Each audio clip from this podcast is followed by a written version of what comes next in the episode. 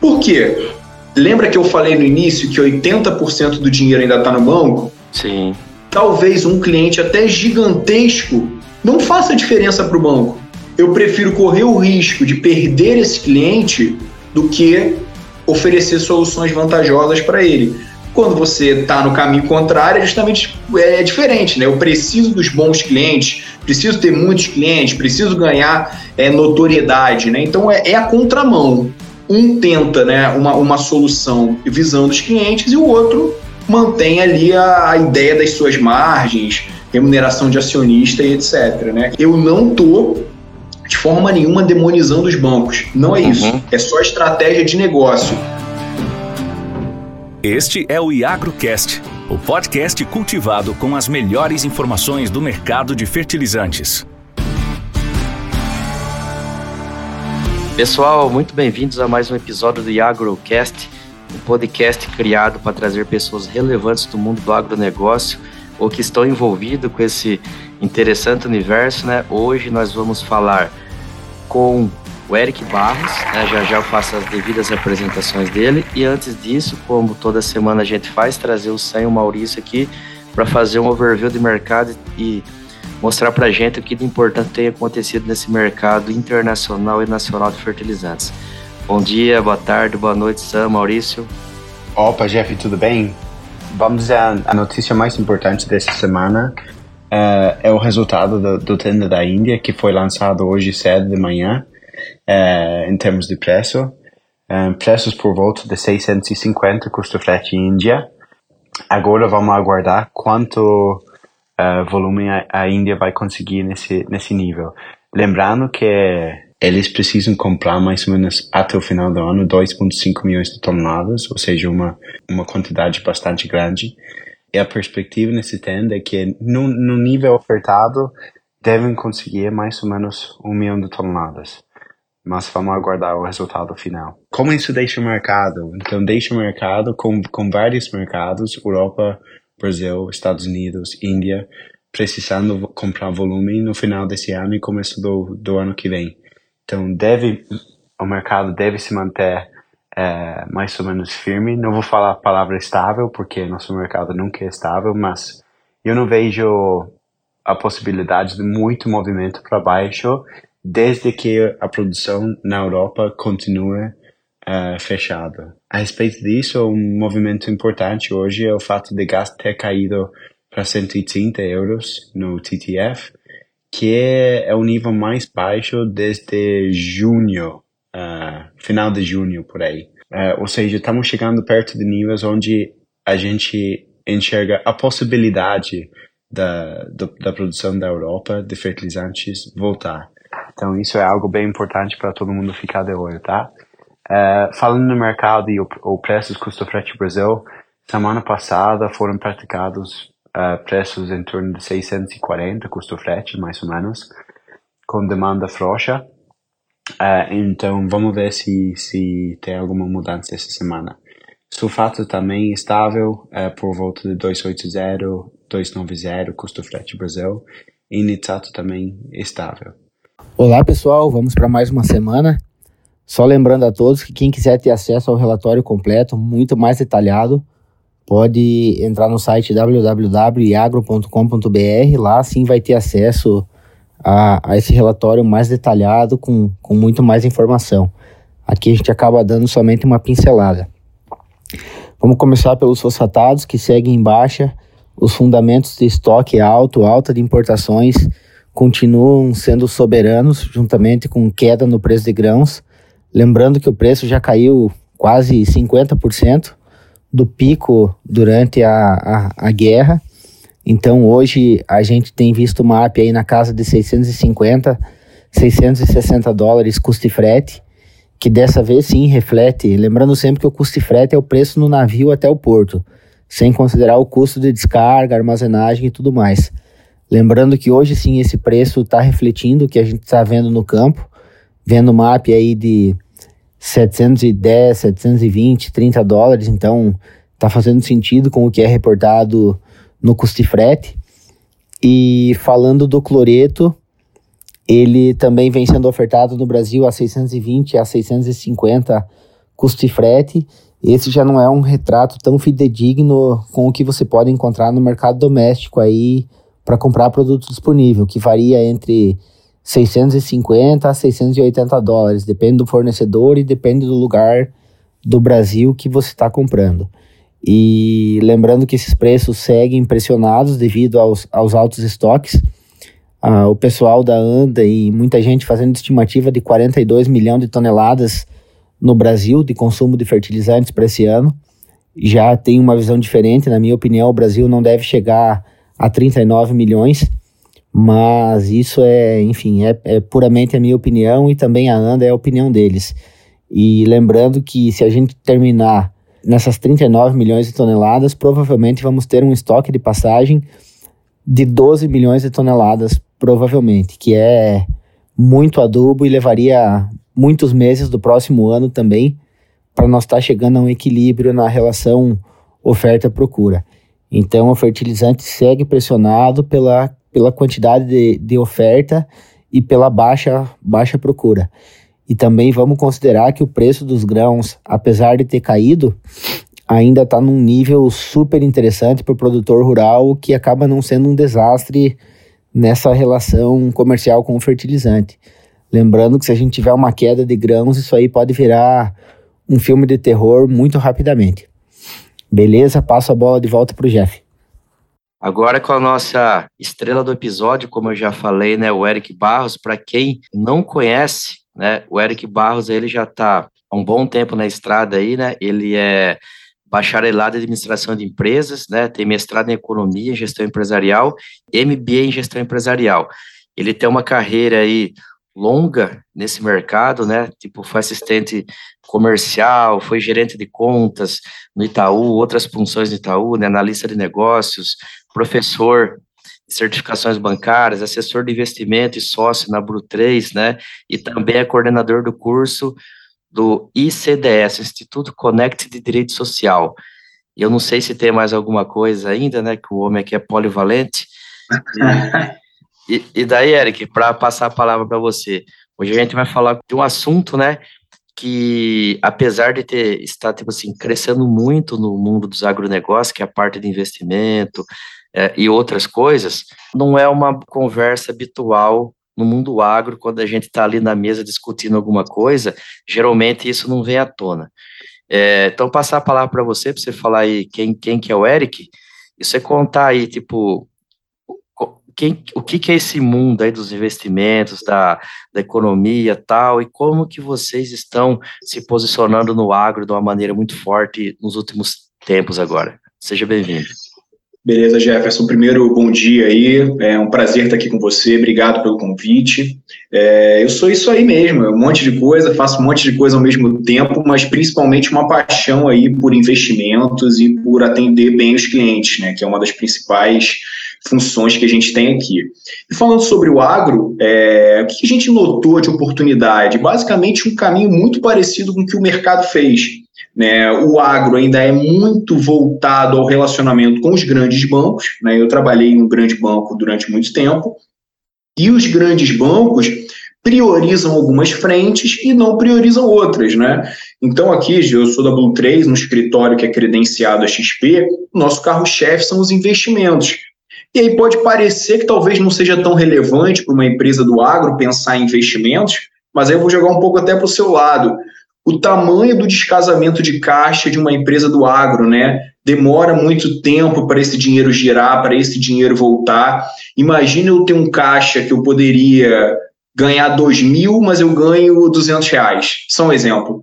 Que muitas vezes é o que, é o que acontece de fato, né? Então, nossa principal função hoje é rentabilizar melhor o caixa das empresas, é oferecer é, operações de crédito mais eficientes, com custo menor, que seja mais eficiente, menos burocrática para as empresas, câmbio na mesma esteira, né, menos burocrático, com preços menores. Basicamente, hoje nós somos uma opção para quem quer sair um pouquinho desse mundo dos grandes bancos. A gente tem basicamente o poder hoje concentrado em cinco bancos, e hoje a gente tem opções boas para quem quer pensar um pouco diferente e cuidar do caixa com carinho, que essa é uma coisa muito importante para principalmente para as empresas do agro, né? É interessante, né? E uma coisa assim, Eric, você explica melhor para nós, já que você está dentro desse contexto que eu quero abordar aqui. Por exemplo, inclusive eu, quando eu estava ali, tipo, entrando na vida adulta, abri primeira conta bancária, essa coisa toda, o que, que é que a gente tinha ali de oferta no mercado? Eram os chamados bancões aí, né? Tanto que, num passado não, não muito distante, quando uma pessoa se formava, ia para o mercado de trabalho e eu via se falar que esse fulano virou, por exemplo, gerente do Banco do Brasil, ali estava uma chancela de um sucesso de vida para essa pessoa, né? E aí, Banco do Brasil, Caixa, Itaú, aí outros bancos foram comprados, virou, chegou o Santander, a HSBC foi incorporado para alguém, e parará, e temos essa, essa galera aí. Aí, num, num, num passado não muito distante, começam a surgir novos assim, competidores, né? Com, com mais agilidade, com outros tipos de serviço, com outra mentalidade. Óbvio que nesse primeiro momento não vieram abordando o agro, né? Estava aqui em, em, outros mercados, vocês começaram a vir mais incisivo recente. Mas o que, que na tua ótica foi que levou a, ao surgimento de tantos novos entrantes, assim, com modelos de negócio bem mais, vamos dizer assim, flexíveis do que os famosos bancões? É, a nossa realidade hoje é que 80% do dinheiro passa por esses bancões que você citou. E são cinco, né? Caixa, Banco do Brasil, Itaú, Santander e Bradesco. Então, 80% de todo o dinheiro circulante no país passa por eles. É, só que há pouquíssimo tempo atrás, isso era 90, 95, né? Então, esses concorrentes, eles vêm justamente para trazer soluções melhores para os clientes porque existe um entendimento geral, Jefferson, que o banco prioriza sempre ele. Né? Então, primeiro ele, segundo ele, terceiro ele, depois o cliente. Isso quer dizer que o. E sem problema nenhum de falar os nomes, né? O Nubank, o Inter, a XP e o BTG também não visam lucro? Claro que visam, né? Toda empresa visa lucro, inclusive as do agro. A questão é a seguinte: eu posso lucrar, eu posso ter lucro e eu posso te oferecer boas soluções. Eu não preciso necessariamente sangrar o negócio para te oferecer boas soluções. Então é nessa esteira que essas novas instituições surgem, é, cobrando menos taxa. Então você consegue ter contas hoje sem pagar taxa, sem pagar tarifa, sem ter, trans, é, sem ter tarifa para transferência, criaram o Pix, etc. Então, uhum. a ideia é tentar reduzir o custo. Aí você vai falar, pô, mas será que é uma tarifa que aperta o custo de uma empresa? Talvez das grandes não, mas das pequenas, qualquer custo extra, um custo de dois mil reais a mais no ano, e mais as tarifas, você. E, e outra coisa, né? As empresas tendem a ter conta em mais de um lugar, até para ter uma bancabilidade melhor. Então, imagina você pagar tarifa em cinco bancos. Você vai ter um custo só bancário de 10 mil reais ao ano. E isso é muito dinheiro. Então, acho que essas novas empresas, as fintechs, as corretoras, os bancos de investimento, vieram para tentar né, tirar esse controle dos grandes bancos. É muito difícil, né? Vem crescendo aí nos últimos anos, mas ainda tem 80% do dinheiro lá. E é um trabalho que vai, vai durar muitos anos ainda. Mas no agro, especificamente, eu tenho visto uma receptividade muito grande. Tenho vários clientes no agro, né? E vejo que no momento que a gente entra tem uma mudança do, da pessoa ver uhum. o seguinte, ó, por exemplo, meu caixa rentabilizava X, ele, hoje ele rentabiliza 4X com o mesmo risco que eu corria num CDB, por exemplo, né? Para dar um exemplo aqui. Por que, que eu não vou estar tá lá se a XP, por exemplo, é uma empresa, uma empresa gigantesca que tem capital aberto na bolsa, investir na XP, investir no Santander, no Bradesco, no Itaú é a mesma coisa. Falando de risco da empresa quebrar, por exemplo. Então, eu acho que essas empresas vêm tentar descentralizar o poder dos bancos e concorrência saudável no agro, mercado financeiro, seja lá em qual mercado for. Um outro ponto, assim, Eric, é o seguinte, porque quando começa essa onda, vamos dizer, você que está aí na, na XP, é muito movimento, tipo assim, o pessoal acessando o cliente pessoa física, né, com apelo, igual eu falei, de agilidade e tal, de mais proximidade, igual você falou, pensando no cliente, é, a gente via também muitos, muitos movimentos grandes de fusões e aquisições, intermedi intermediado por empresas como que você trabalha, e etc. E daí, de repente, de repente não, tipo, óbvio, isso daí devia estar no core business de vocês, mas vocês começaram a vir mais para o agro. Óbvio, tipo assim, a gente pensa o agro hoje super representativo no país, é notícia todo tempo, nunca foi assim igual está sendo agora, 25% do PIB, crescimento, pujança, tal. Esse movimento veio por conta disso ou tem algum outro motivo que você classifica por vocês estarem colocando o pé no agro agora? Eu acho que tem dois motivos principais. O primeiro deles, sem dúvida nenhuma, é o tamanho do mercado. O agro, de fato, é o maior mercado brasileiro. É, eu acho que é o, é o mercado, além de ser o maior, é o mais eficiente que a gente tem no Brasil. É, é um, uma parte, é um mercado que é invejado pelos estrangeiros. Né? Então, esse é um primeiro ponto. O segundo ponto é que é muito mal atendido. Então, você tem duas oportunidades: entrar no mercado grande e entrar no mercado mal atendido. E é claro, né, as empresas buscam essas oportunidades.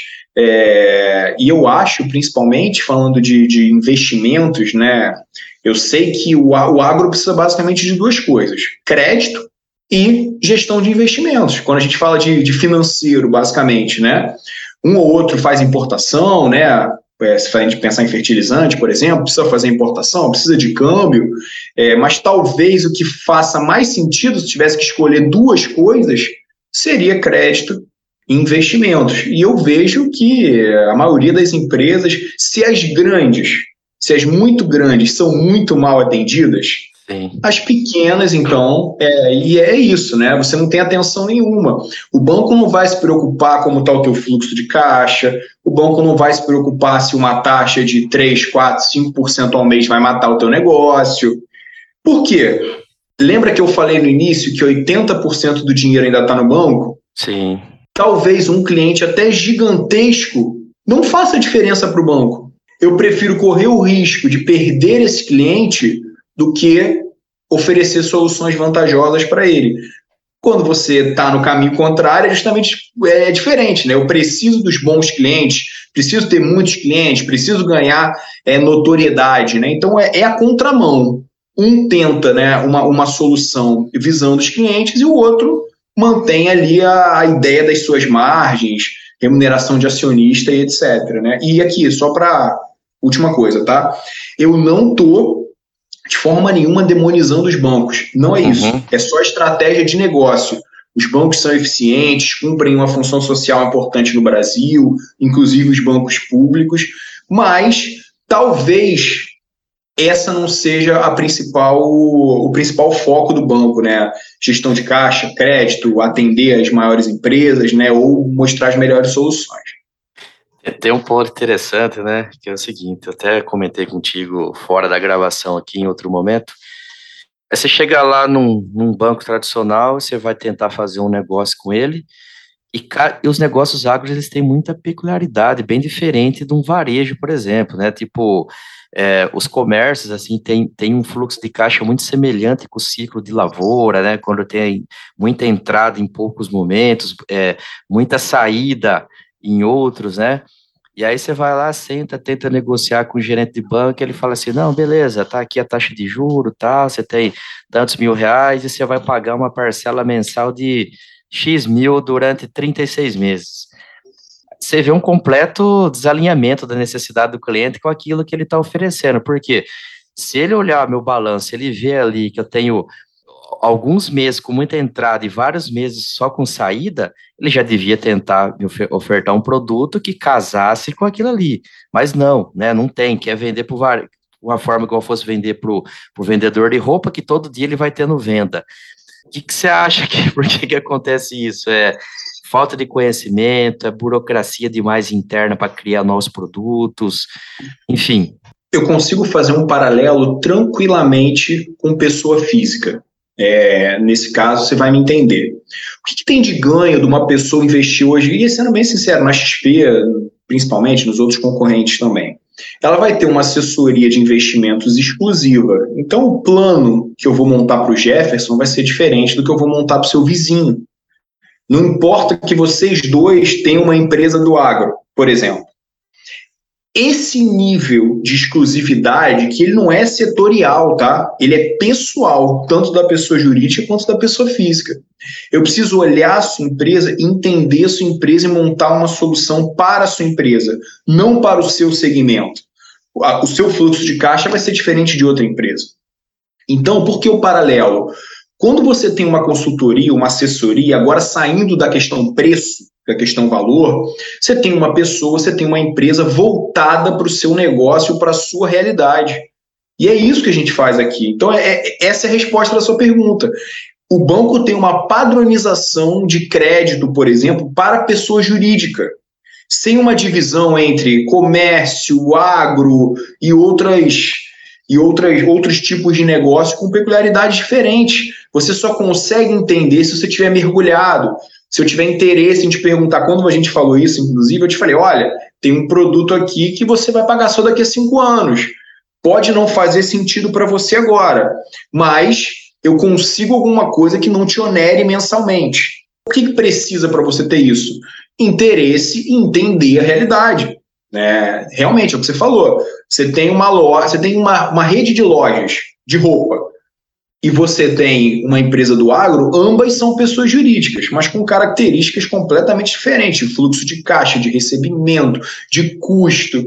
Então, se eu fizer tudo igual, eu não vou conseguir atender todo mundo bem, né? Precisa de uma exclusividade e precisa de uma assessoria.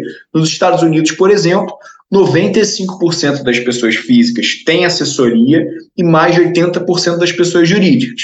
Para você entender como é no Brasil, é só mudar o número. 80% das pessoas jurídicas aqui ainda não tem e 95% dos brasileiros na pessoa física também não tem assessoria. Porque a gente não tem educação financeira desde o início, né? É, Verdade. É um motivo principal. Tem até um ex-participante aqui do podcast, o Ale Delara, né? Que, que é um baita de um profissional. E volta, volta e meia ele faz algum vídeo, assim, eu já vi ele nas antigas salas do Clubhouse falando, né, que o agro ele devia estar muito mais próximo da Faria Lima, né? Tipo, o pessoal da Faria Lima que entende seu mercado financeiro aí, né, um jargão, tenta se aproximar muito do agro e o agro com às vezes com picuinha, com chacota com os caras. Ah, esse povo não entende nada, o que, que ele quer fazer aqui, piriparará. O quanto, na verdade, que um poderia muito ter, ajudar o outro, essa sinergia poderia ser muito mais forte, né? Eu não sei se no seu dia a dia você tem essa percepção, né, de, desse tipo de coisa, e eu vou fazer esse contexto todo para chegar na, onde eu quero. Porque, assim, ó, o público do agronegócio, ele é, ele é muito diferente, assim, quando você vai pegar para atender, por exemplo, a, a pessoa que tem um salão de cabeleireiro, alguma coisa do tipo, para ir lá demandar alguma coisa. É um perfil conservador, né, que envolve montantes vultuosos de dinheiro dentro do negócio dele, essa coisa toda. Você acha que, que vocês estão muito à frente em conceitos e em alguma coisa para atender essa galera muito conservadora? Ou não tem nada a ver isso que eu estou falando? Não, eu acho o seguinte: é, tudo acaba se linkando, né, Jefferson? 80% do dinheiro ainda está no banco, as pessoas estão acostumadas com o banco. Estão acostumadas, talvez, a não serem bem tratadas, a não terem as melhores soluções, mas o banco vende é, soluções há muitos anos. Né? Então é muito difícil você quebrar esse paradigma. Eu entendo, eu entendo as pessoas do agro que têm dificuldade em entender o nosso mundo, não tem problema nenhum nisso. Mas sendo muito sincero e honesto, e até um agradecimento que eu fico para quem estiver vendo aqui, depois que a, dificuldade é entrar, mas depois que a gente entra, eu nunca mais vi ninguém voltar atrás. Isso que é legal. É de fato, é de fato difícil quebrar o conservadorismo? É. O conservadorismo está errado? Não. As pessoas foram criadas assim, o negócio foi criado assim. Então, a, o nosso grande desafio é convencer as pessoas que vale a pena pensar diferente, que vale a pena ter mais uma opção, pelo menos. Não precisa voltar todo o negócio para cá, mas tenha mais uma opção. Olhe com carinho que a gestão do teu caixa no final de 12 meses pode te dar mais dinheiro que você pode utilizar para você, numa distribuição de lucros, por exemplo. Ah, minha margem é apertada, Eric, eu não consigo aumentar minha margem. Tem alguma possibilidade de eu tirar mais dinheiro para a pessoa física? Tem. Se você faz uma gestão de caixa melhor, melhor você vai ter mais dinheiro para talvez distribuir mais lucro para você mesmo. Pensando no pequeno e no médio. Mas no grande também muitos bônus aí das grandes empresas são atrelados a desempenho de aplicação. Porra, o desempenho é péssimo. Uhum. E por, que, e por que, que não volta mais atrás? Quando a pessoa vê o desempenho melhor, cara, ela não quer outra coisa. Todo mundo gosta de dinheiro. Né? Então, acho sim, concordo com você que tem um conservadorismo grande, não é tão fácil entrar, mas depois que acontece, eu vejo acontecer cada vez mais, eu nunca vi ninguém voltar atrás de tipo, nossa, que arrependimento de ter feito isso. Não tem como, porque de fato é muito melhor. Tem outro ponto, assim, que é, que é até engraçado, que é o seguinte: a minha percepção é que banco só quer emprestar dinheiro para quem tem dinheiro. E quem está ali, tipo assim, precisando para alavancar seu negócio, tem uma dificuldade absurda para ter acesso a isso. É uma série de pré-requisitos que nem todo mundo consegue cumprir. Às vezes pedem um nível excessivo de garantias que aquilo ali vai, às vezes, estrangular, mais estrangular do que alavancar o negócio da pessoa, e por aí vai. Isso tudo também está atrelado à burocracia, tipo assim, é, querer ter muita segurança dentro do ambiente de negócio que a gente tem no Brasil. É, a gente tem as taxas de juros reais mais altas do mundo, aí sempre, sempre estivemos nesse patamar, aí somos famosos por isso. Ou seja, é um, é um lugar que é, é um bom negócio vender dinheiro aqui no Brasil, né? E mesmo assim, por que, que você acha que ainda tem tanto problema nesse sentido de acesso ao recurso? As instituições financeiras né, têm as suas análises de crédito, e em um, em um determinado momento essa análise é mais suave, em outro momento essa análise é mais dura. Né? Então vai ter um aperto, é, vai ter mais dificuldade em emprestar dinheiro num momento, mais facilidade em outro. Mas o que eu vejo, basicamente, é a escassez da diversidade dos produtos. É, eu tenho um produto, esse produto é super burocrático. De repente, se eu tenho 10 produtos, é mais fácil de eu encontrar um que se encaixe para você. É isso. Só que talvez dentro desses 10 eu não tenha a mesma lucratividade do que no 1 lá que o banco tem, por exemplo. É, no capital de giro, dando um exemplo aqui para você. Pedir garantias é uma, uma opção ali que, que a empresa traça na sua estratégia. A questão é, eu tenho poucas opções quando eu falo dos bancos grandes. Eu acho que isso que te dá essa sensação. É, se eu sentar na mesa para você e te oferecer seis opções, você vai chegar na seguinte conclusão: nossa, pelo menos o cara tem mais opções aqui, de repente uma dessas serve com mais garantia, com menos garantia, é, com prazo mais curto, com carência. Ter essa flexibilidade eu acho que é um grande ganho e eu sei que no banco isso é muito mais difícil, né? Entendi. Não, sem dúvida, né? E enfim, tomara que cada vez mais seja mais fácil, né? Eu, eu ficava vendo assim também, né? Quando o governo lançava aí o, os dinheiros do, do BNDES, né? Não sei nem se tem ainda essas modalidades aí. Quando você ia lá para ver o que, que você precisava ter para ter acesso a esse dinheiro, era uma loucura, né? Eram os mesmos que pegavam aí 90% do, do montante disponível e a galera pequena praticamente não conseguia não conseguia girar seus negócios com juros baratos, né? Tá aí, é, a, gente, a, gente, não vai entrar nos, nos pormenores, mas estão aí os, como que era a expressão, os, as gigantes do Brasil, alguma coisa assim que o governo Dilma deu lá, eu não lembro a, a tinha uma expressão que ela usava por isso daí, que depois, de, depois no final das contas, a gente descobriu tudo que estava por trás da, da safadeza, né? Mas enfim. É porque é o seguinte, vamos pensar no seguinte, né? Que uma linha subsidiada aí do governo hoje custe meio por cento ao mês. Vamos pensar nisso. Hoje, hoje, né, específico a taxa Selic, hoje qualquer investimento de renda fixa dá mais de 1% ao mês. Se chegasse 15 milhões na tua mão agora, para você pagar meio por cento ao mês, você pudesse investir a 1%, você pegaria? Pegaria. É o que os grandes fazem, cara. Ele vai lá, pega o dinheiro barato, ele não sabe nem o que vai fazer com o dinheiro. Talvez ele nem precise do dinheiro. Mas como tá fácil ali, ele pega, investe e lucra.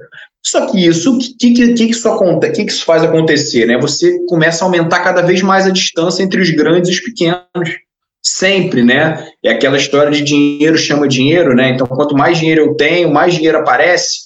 Então, eu acho que é muito nesse, nesse sentido, né? De ter um, uma alocação mais estratégica do dinheiro, né? Ah, eu quero financiar, eu vou financiar 50% desse dinheiro vai para os médios e pequenos, para pelo menos você ter uma distribuição mais inteligente. Aí eu não sei se tem só a ver com as instituições financeiras. Acho que aí tem uma discussão muito, muito mais ampla aí de, de distribuição de, de recursos, né? quando o Eric, dentro, inserido dentro do contexto da economia, na parte financeira e da, da coisa, o que, que você espera para os próximos anos aí desse agronegócio? O que, que é a tua visão de futuro?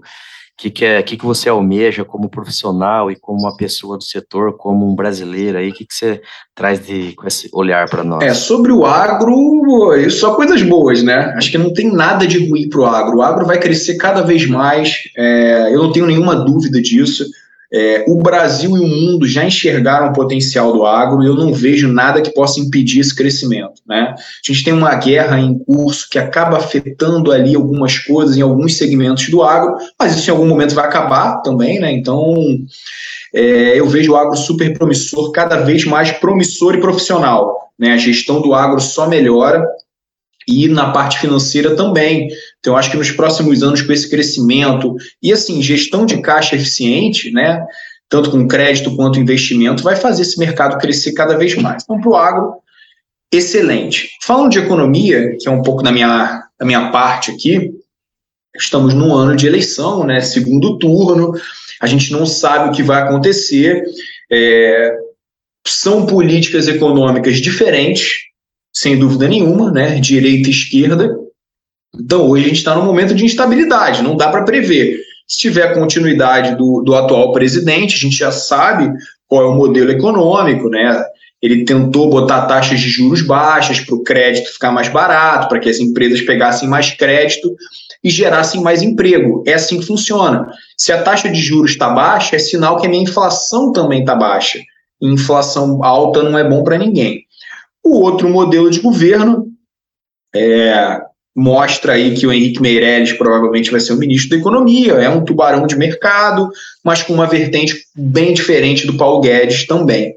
O mercado encarou bem a possibilidade do Lula ganhar. E aí falando de bolsa e etc. O mercado mostrou o seguinte: aqui para a gente, e mercado, quando eu falo mercado, e mercado internacional, aqui para a gente não tem muita diferença.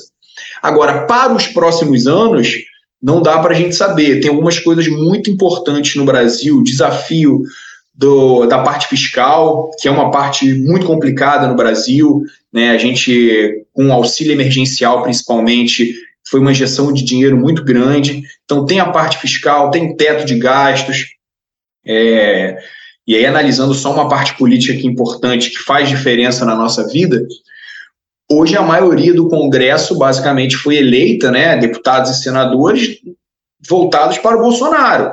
Então, o que, que acontece? Assim como aconteceu nesse, nesses quatro anos que o Bolsonaro teve dificuldade na governabilidade, que ele não tinha maioria no Congresso, se o Lula ganhar, ele vai ter dificuldade na governabilidade também, né? Já vimos esse filme antes, né? Já vimos, passamos quatro anos por esse filme. E a verdade é, é que o presidente não apita nada. Ele precisa do Congresso. Então, provavelmente, teremos um desafio maior para que, caso queira, o Lula consiga é, fazer as coisas que ele quer, passar reformas, aprovar projetos. Na contramão disso, Bolsonaro vai ter mais facilidade do que teve para passar as reformas, passar os projetos. E eu nunca dou pitaco político, tá? Quem é melhor, quem é pior, isso não me interessa porque eu falo de economia. Mas essa é uma análise de cenário, né? Então, é, para a gente crescer, essa taxa Selic precisa cair. Taxa Selic alta, crédito alto, prejudica as empresas e gera desemprego.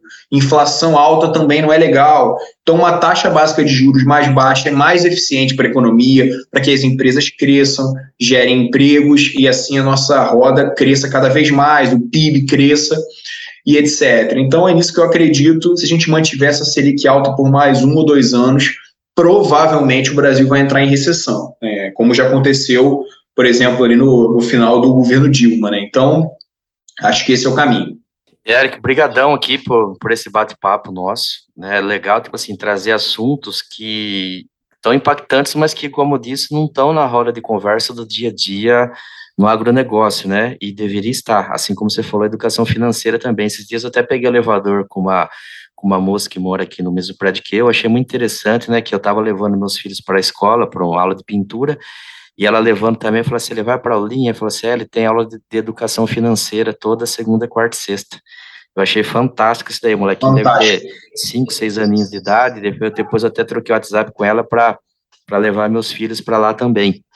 Enfim, tipo assim, essa geração que vem aí, ela vai vir muito mais preparada do que for, foi a nossa, né? É, Com certeza. Enfim, e acaba que a régua do país sobe, distribui riqueza e a gente sai dessa onda de populismo, essa coisa que também eu não quero entrar em discussão aqui para não ficar puto da vida também com, com as é, coisas, né?